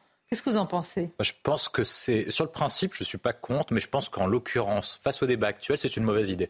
Parce qu'en fait, ça veut dire que, en raison, on va dire, de 10 000, euh, même 30 000 personnes qui portent la à grand, grand max, eh ben, on va obliger des millions de Français à changer d'accoutrement à l'école uniquement pour se conformer à la minorité. Et c'est ça l'inversion des valeurs qu'on a en France. C'est-à-dire qu'on oblige les Françaises à changer de comportement en raison de la montée de l'insécurité, en raison de la présence de quelques déséquilibrés. On oblige certains Français à changer de mode de transport, ne pas prendre les transports publics parce qu'ils ont certains types de délinquance. Moi, je pense que c'est le problème, c'est pas les Français et les Français qui vont à l'école avec leurs propres vêtements, c'est les quelques-uns qui obligent et qui font une pression à l'école en mettant la baya et qui font de l'entrisme religieux. Le problème, c'est la baya, c'est pas la tenue de tous les écoliers. Est-ce qu'ensuite après on peut mettre l'uniforme pour mettre un sac au commun un, un sentiment d'appartenance à l'école, ça, ça sera un autre débat. Mais en l'occurrence, face au débat actuel, si ah, vous posez, oui, non, mais si vous posez ça aujourd'hui, aujourd'hui, aujourd'hui, non, pour moi, c'est deux sujets. Et pour moi, le sujet qu'ensuite après on pose sur la question, c'est qu'on est moi je pense que si on fait l'évolution, on a imposé le port de l'uniforme pendant très longtemps, notamment jusqu'à la Troisième République. Et ensuite, après, on a considéré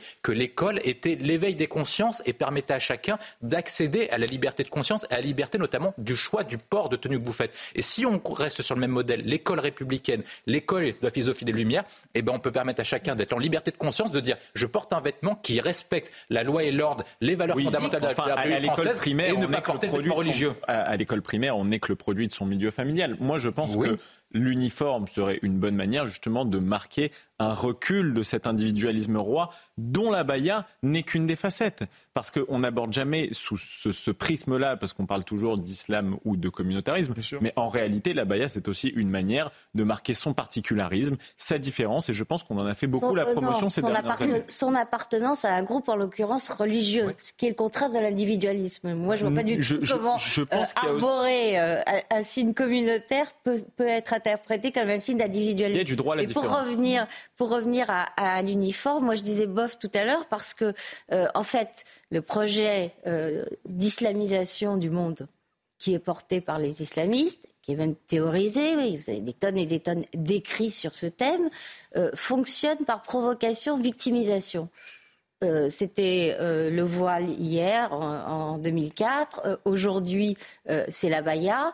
Donc l'uniforme peut être une réponse circonstancielle et, temporaire, mais ne soyons pas dupes, il y aura autre chose. Et là, on retombe sur ce que disait Amine tout à l'heure. Il faut extirper cette haine que la France entretient vis-à-vis d'elle-même des manuels scolaires où vraiment elle est très très largement euh, représentée. C'est toute une éducation à refaire. moi je crois d'ailleurs pour compléter que l'uniforme et le retour de l'uniforme à l'école, c'est la meilleure réponse à apporter face à la crise d'autorité, face ah, à la pression consumériste, face à la montée du wokisme, face à la montée des dérives communautaristes et islamistes. En Grande-Bretagne, il y a 80% de que l'uniforme et au centre de Londres, vous avez des tribunaux de la charia. Mais mon cher William, ça marche pas. L'uniforme, c'est un socle commun. C'est peut-être écarté l'espace d'un moment, de quelques heures, les, inégalités extrêmement fortes. C'est pas le même euh, modèle. C'est un modèle multiculturaliste avec beaucoup de permissivité sur les discours dont vous avez parlé. En France. Euh, non, mais je suis, parfaitement d'accord. Mais si, si, vous dites le port de l'uniforme,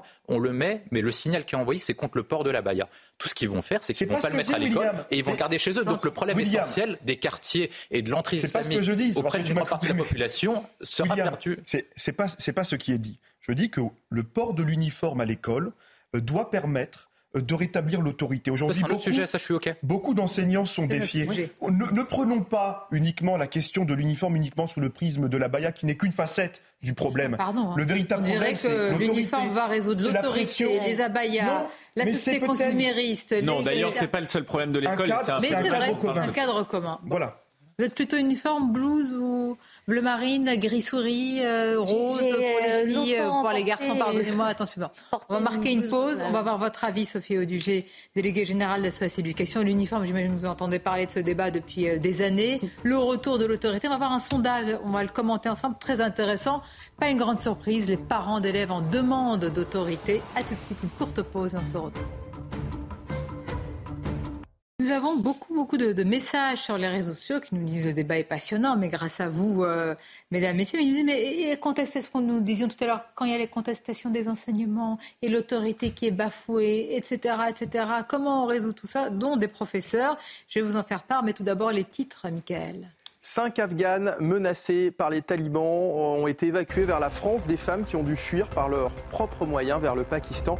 L'une d'entre elles est accompagnée de trois enfants. Elles doivent atterrir cet après-midi à l'aéroport parisien de Roissy-Charles de Gaulle.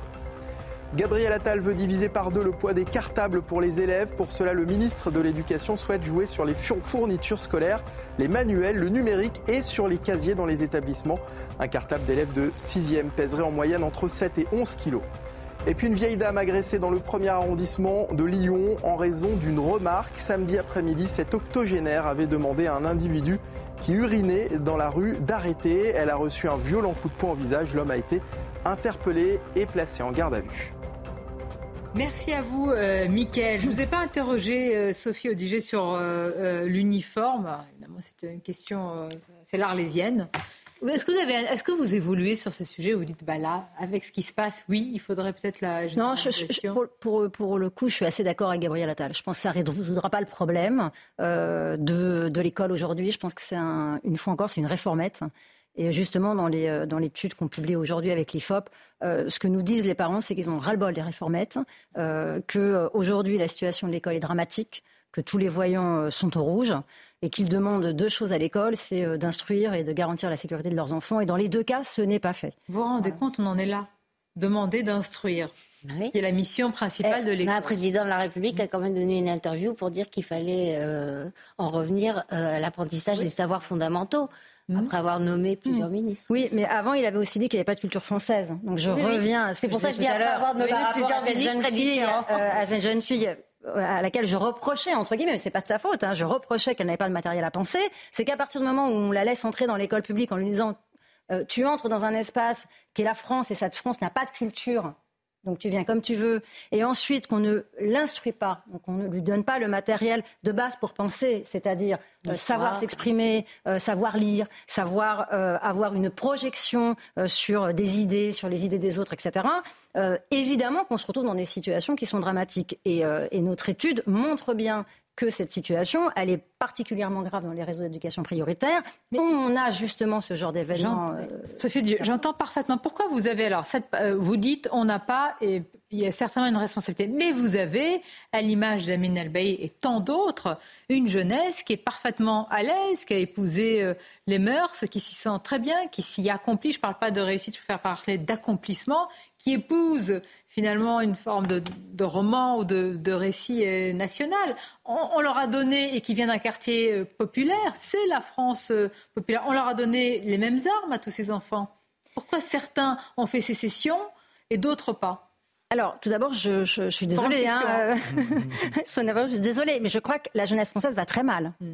On n'a jamais eu une santé mentale aussi abîmée de notre jeunesse française, avec des idéations suicidaires qui sont en explosion totale. Donc je ne pense pas qu'on puisse dire que la jeunesse française euh, euh, va bien.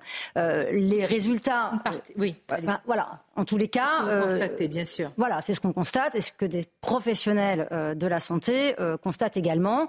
malheureusement, les chiffres sont têtus hein, là-dessus. par ailleurs, on constate également que la baisse du niveau général touche tous les niveaux. Hein, et notamment davantage encore les enfants des milieux les plus euh, défavorisés, en tous les cas, les, plus éloignés de l'école. Alors évidemment, qui, qui, sont peut-être très heureux, ils s'amusent beaucoup avec TikTok. Ça, euh, je reviens pas là-dessus. La réalité, c'est est-ce qu'on leur donne les armes pour demain s'émanciper et accéder à des professions dans lesquels ils vont pouvoir s'accomplir. Malheureusement, je pense qu'aujourd'hui, l'inégalité des chances est encore plus importante qu'avant. Et le problème qu'on a avec euh, notre président de la République actuel, qui est là depuis six ans, donc qui nous a fait passer quand même, euh, là on est au troisième ministre de l'Éducation nationale, c'est qu'on n'a toujours pas, toujours pas de projet politique pour l'école. Est-ce que vous connaissez les convictions profondes à ce sujet d'Emmanuel Macron? C'est vrai que passer de Papa Ndiaye, qui avait dit quand même sur l'abaya qu'il n'irait pas jusqu'à mesurer la longueur de la robe, à Gabriel Attal, qu'il faut le dire. Et même sur le rôle de l'école. Sonia. Et, pourtant, avec que la interview fleuve, bien sûr, au magazine Le Point, il s'est présenté comme le premier prof de France. Oui, tout à fait. Euh, en, voulant, faire de l'éducation euh, un domaine régalien et en nommant Gabriel Attal, qui est un, proche euh, un très très proche de, de l'aventure macroniste à laquelle il a participé dès le départ. Mais euh, c'est toujours le même problème avec Emmanuel Macron. Quand il vous parle du voile, de temps en temps, c'est incompatible avec euh, notre conception des relations euh, hommes-femmes, rappelez-vous. et puis, de temps en temps, il croise une jeune fille pendant l'entre-deux tours de la campagne présidentielle voilée. Il lui dit, mais vous êtes féministe? Et la fille répond, oui, bien sûr. Et tout le monde est content. jour père, jour impair. On ne peut pas faire en même temps sur ces sujets, c'est pas possible. On ne peut pas parce que s'il y a un domaine qui a besoin de continuité et de permanence, c'est quand même l'éducation nationale. Mais alors, qui peut parler vraiment Parce qu'en en fait, il n'y a que les hussards de la République, il n'y a que les professeurs qui peuvent encore arrimer Certains ces jeunes. Oui, mais les hussards, il n'y en a plus beaucoup, hein, les hussards. Vous, savez. citer, évidemment, non, mais Didier Le Maire que j'ai croisé ce matin. Bien sûr, mais, mais magnifique. le travail de ces professeurs est toujours valorisable, mais le problème d'aujourd'hui, c'est qu'il n'est plus valorisé. Le salaire des professeurs, c'est vraiment une incitation à la démission. C'est insupportable. Le salaire des professeurs est beaucoup salaire, trop mais aussi contour de leur mission. Je. Je dis pas que c'est très très important. Les deux sont liés. Je pense que ce que vous constatez aussi. Absolument. Non, non, mais absolument. Mais oui, mais il faut voir aussi l'opinion. Désolé, ensuite, euh, je, je, je vous laisse, hein, mais euh, l'opinion des professeurs a beaucoup évolué sur le sujet de la laïcité. Il y a une étude de la Fondation Jean Jaurès qui date de 2021. Il y a une autre qui date de, qui date de 2023 de l'IFOF qui montre que les jeunes professeurs ont une autre conception de la laïcité, beaucoup plus libérale que leurs aînés. Leurs aînés croyaient en une laïcité non, non, émancipatrice?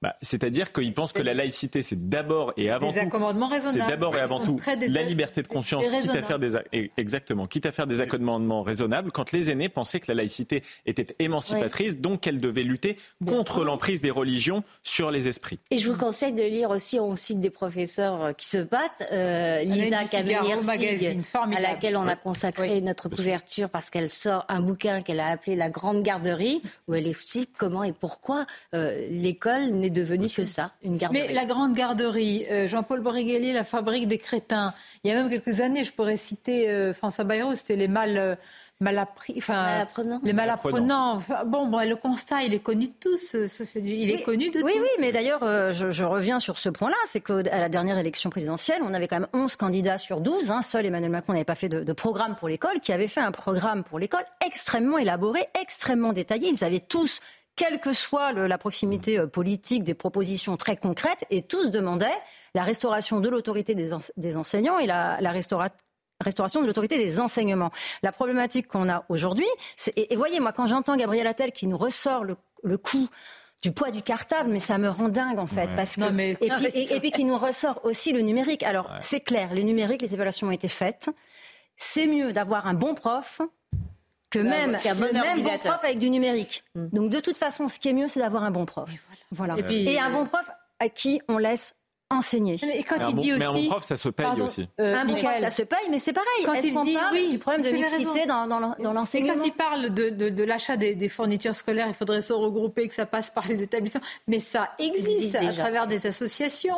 Et puis si on laisse parfois des établissements publics le faire, euh, Oui, je- attendre la livraison. Sonia Mabrouk, je vais me permettre de vous dire quand même que quand je discute de ça avec les, les, les, les personnes qui, à l'OCDE, mènent toutes les études de comparatifs, etc., ils sont morts de rire. C'est-à-dire qu'ils me disent, mais il n'y a qu'en France où il y a un ministre qui est capable de vous parler de la question euh, bah, des fournitures scolaires. Si vous ça paraît surréaliste pour eux. Un ministre de l'Éducation nationale ne s'occupe pas de ça, et c'est bien heureux. Il doit s'occuper du niveau de l'instruction et du niveau de sécurité de ces établissements. Aujourd'hui, dans les deux cas, en France, on ne garantit plus l'instruction, on ne garantit plus la sécurité.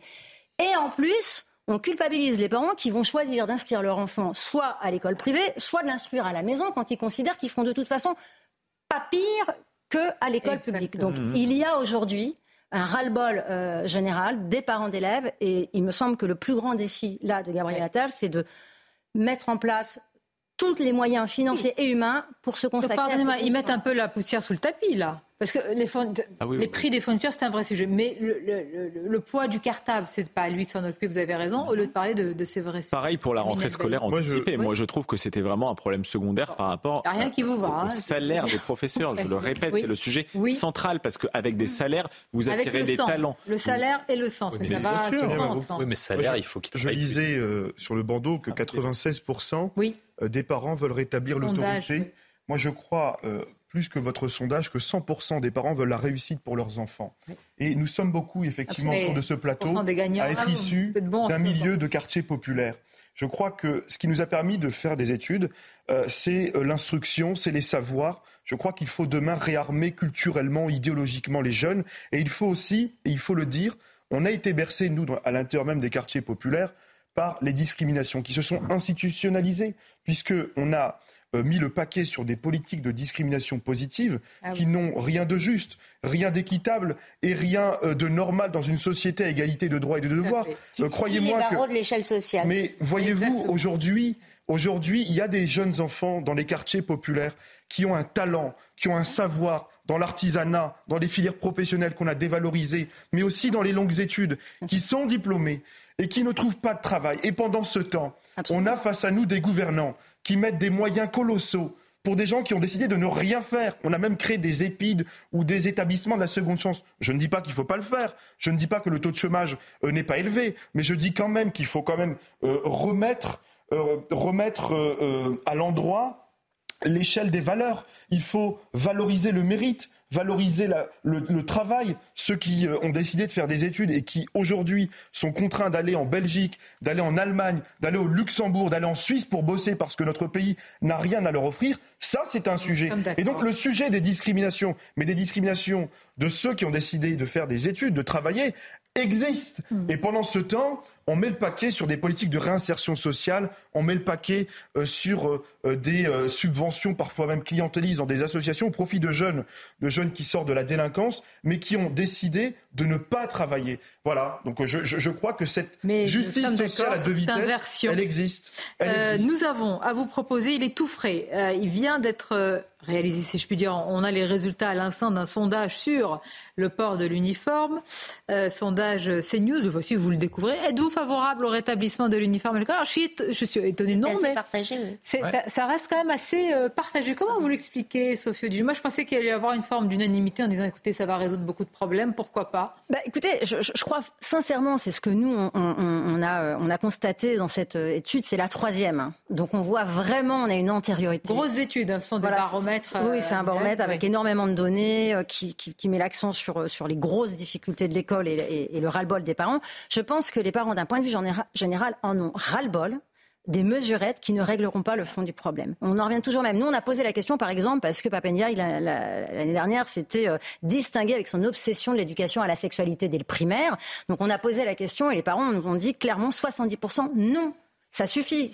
Ils en ont ras-le-bol qu'on mette tout et n'importe quoi dans l'école, qu'on demande tout et n'importe quoi aux profs. Je veux dire, aujourd'hui, par exemple, depuis une semaine, hein, on ne parle que de la baya. Qui a parlé de l'absence de profs Qui a parlé du pourcentage des, des titulaires Je c'est pas moi qui l'ai dit. Parce que moi, j'ai beaucoup. Évidemment, on est d'accord. je veux dire, il y a énormément de postes qui ne sont pas pourvus. Il y a alors un nombre d'établissements scolaires dans lesquels on compte le nombre de, cours pas, donnés l'année d'avant qui, qui, se compte en 1000, 1500, 2000. Enfin, c'est gigantesque les cours les enfants en situation de handicap qui ne sont pas scolarisés. Euh, enfin, si vous voulez, il y a énormément de difficultés et de problèmes dans cette rentrée. Personne n'en parle parce qu'on a tous, une semaine, euh, la question de la baya. C'est vrai, quand on liste les défis de l'école avec la pénurie, enfin, vous vous rendez compte des enseignants on en est là. Qui, pour des la pénurie et le niveau. Et le niveau. Est-ce que, vous savez que le, salaire moyen pour un professeur dans le secondaire est deux fois moins élevé qu'en Allemagne en France, ils gagnent 30 000 par an. En Allemagne, 60 000 par an. Mm. Vous avez des professeurs qui sont mieux valorisés. Donc, c'est les talents qui y vont. C'est des gens qui se sont bien formés. Aujourd'hui, le CAPES est déserté, l'agrégation est désertée parce que les gens ne veulent plus passer des diplômes qui ne leur donnent accès qu'à des salaires de misère plus tard. Donc, moi, je comprends que l'éducation nationale s'effondre. On a essayé de le faire pendant des années. On a, on a un système administratif qui est monstrueux, avec 20% d'administratifs dans l'éducation nationale, et on a dévalorisé le professeur qui pourtant travaille toute l'année. Je voudrais faire une précision. Donc le sondage tout frais, je disais parce qu'il venait d'arriver, il date de quelques temps, non, non, pas d'aujourd'hui, de quelques mois. Peut-être aussi que si on le faisait de nouveau, parce qu'on attend le, le dernier avec la même question, ça pourrait changer avec le défi de, de l'ABM. Mais vous nous dites, Sophie, qu'apparemment c'est euh, du. Bah, après, on est. Enfin, je veux dire, évidemment, ces, ces coups de com gigantesques ont un impact sur des sondages d'opinion comme ça euh, ponctuels. Ça, c'est évident. Bien. Je voudrais qu'on. Il nous reste quelques minutes. On va les consacrer à l'inflation. On a parlé du prix des fournitures scolaires, prix des produits alimentaires, augmentation sur un an. Le discours du ministre de, de l'économie, parce que chaque, chaque ministre porte un dossier emblématique en vue de 2027 aussi, même si, euh, bon, ils ont des convictions évidemment, mais euh, Gabriel Attal Labaya, Gérald Darmanin sur la sécurité, Bruno Le Maire sur euh, l'inflation. Et ce matin, Michel-Édouard Leclerc, on va l'écouter dans quelques instants, qui dit que les industriels n'ont pas joué le jeu. Ils n'ont pas répercuté les baisses dans vos rayons, mais tout d'abord les titres, Michael. Elisabeth Borne en Bretagne. La première ministre est en Ille-et-Vilaine, accompagnée du ministre de l'Éducation, Gabriel Attal, pour la rentrée des classes après s'être rendu dans une école primaire. Ce matin, ils doivent visiter cet après-midi le lycée général et technologique Simone Veil de Liffré. Deux personnes sont mortes et une est toujours portée disparue en Espagne alors que des pluies torrentielles s'abattent actuellement sur le pays. Routes coupées, villes confinées, les dégâts sont considérables. La circulation des trains a également été interrompue sur plusieurs tronçons. Enfin, au Gabon, le général Oligui a prêté serment comme président d'une transition dont il n'a pas fixé la durée. Cinq jours après avoir renversé Ali Bongo, il promet d'installer des institutions plus démocratiques avant des élections libres. Depuis, la population semble majoritairement afficher sa gratitude envers une armée qui l'a, je cite, libérée du clan Bongo. Merci à vous, Michael. La question cette rentrée n'est pas seulement euh, comment se passe l'interdiction de la baya, elle est surtout évidemment pour vous qui nous regardez, quand est-ce que les prix vont enfin baisser dans les rayons? On vous rappelle que les prix des fournitures scolaires sur un an ont augmenté de 11 à 12 Même chose pour les produits euh, alimentaires sur un an. Alors qu'on nous avait promis que le pic de l'inflation était passé, qu'on nous avait parlé d'un septembre vert. Vous vous souvenez de ce septembre vert? Je me souviens. J'aime bien votre air dépité. Alors, Michel-Édouard Leclerc, il dit qu'une partie, en tous les cas, la responsabilité en incombe un peu aux industriels qui n'ont pas joué le jeu. Écoutons-le à ce sujet ce matin lors de la grande interview. Aujourd'hui, en France, il y a une législation qui fait qu'on ne peut négocier avec les industriels mhm. qu'une fois par an. D'accord? Ça a été avancé, ces renégociations? Non, non, non, non, non, non. C'est-à-dire Pour le moment, les industriels sont fondés à se retrancher derrière le fait qu'on n'a pas le droit de renégocier avant le mois de décembre.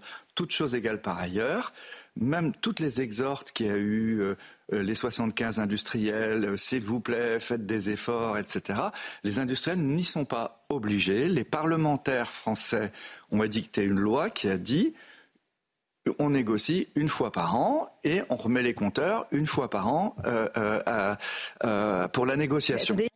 Non, mais dans la série, on marche sur la tête. Oui, on pourrait appeler l'émission ainsi d'ailleurs. Oui, je disais, c'est le paradoxe d'un système euh, hyper étatisé, hyper encadré, puisque aucun de nos voisins ne pratique euh, cette interdiction de négocier, ne, euh, sauf une fois par an. les téléspectateurs, ça veut dire pas une fois par an, mais une seule fois. Voilà. Distributeur et sinon on n'a pas le droit. Sinon on n'a pas le droit, donc on peut pas. Ce qui est complètement dingue. anticiper mais, cela dit, quand on écoutait l'intégralité de l'interview de, de Michel-Édouard Leclerc, on se rendait compte qu'en fait, il y a une sorte de bras de fer euh, permanent.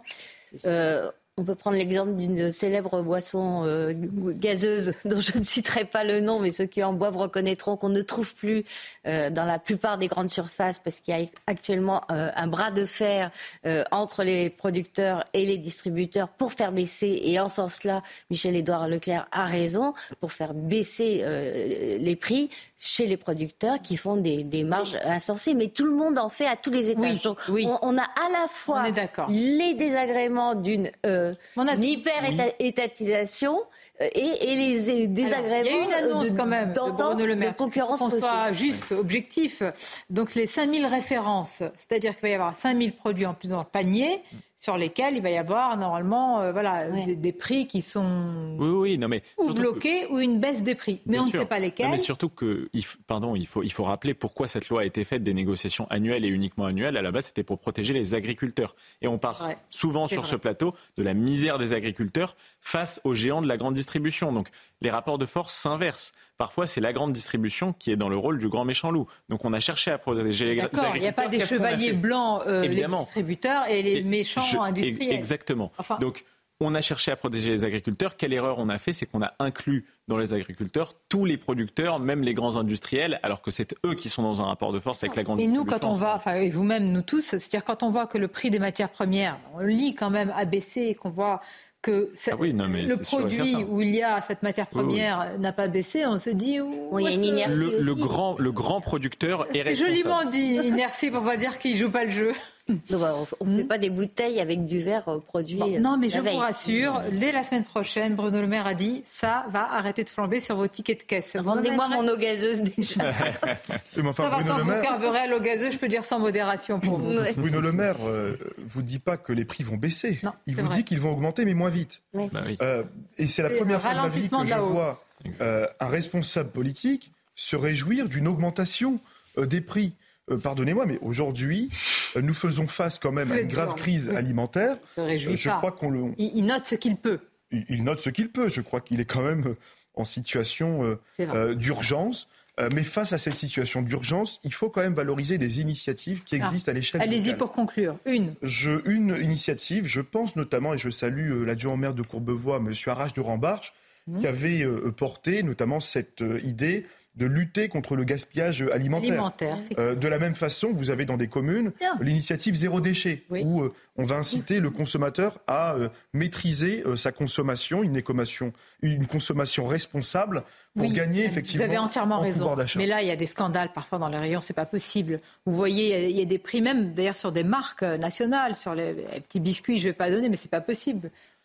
Ah non, il y a des baisses qui ne sont pas répercutées. C'est sûr et certain. C'est sûr et certain, mais euh, pour certains, il faut dire, ça s'inscrit dans une logique de long terme de déconsommation et de, et de modération aussi.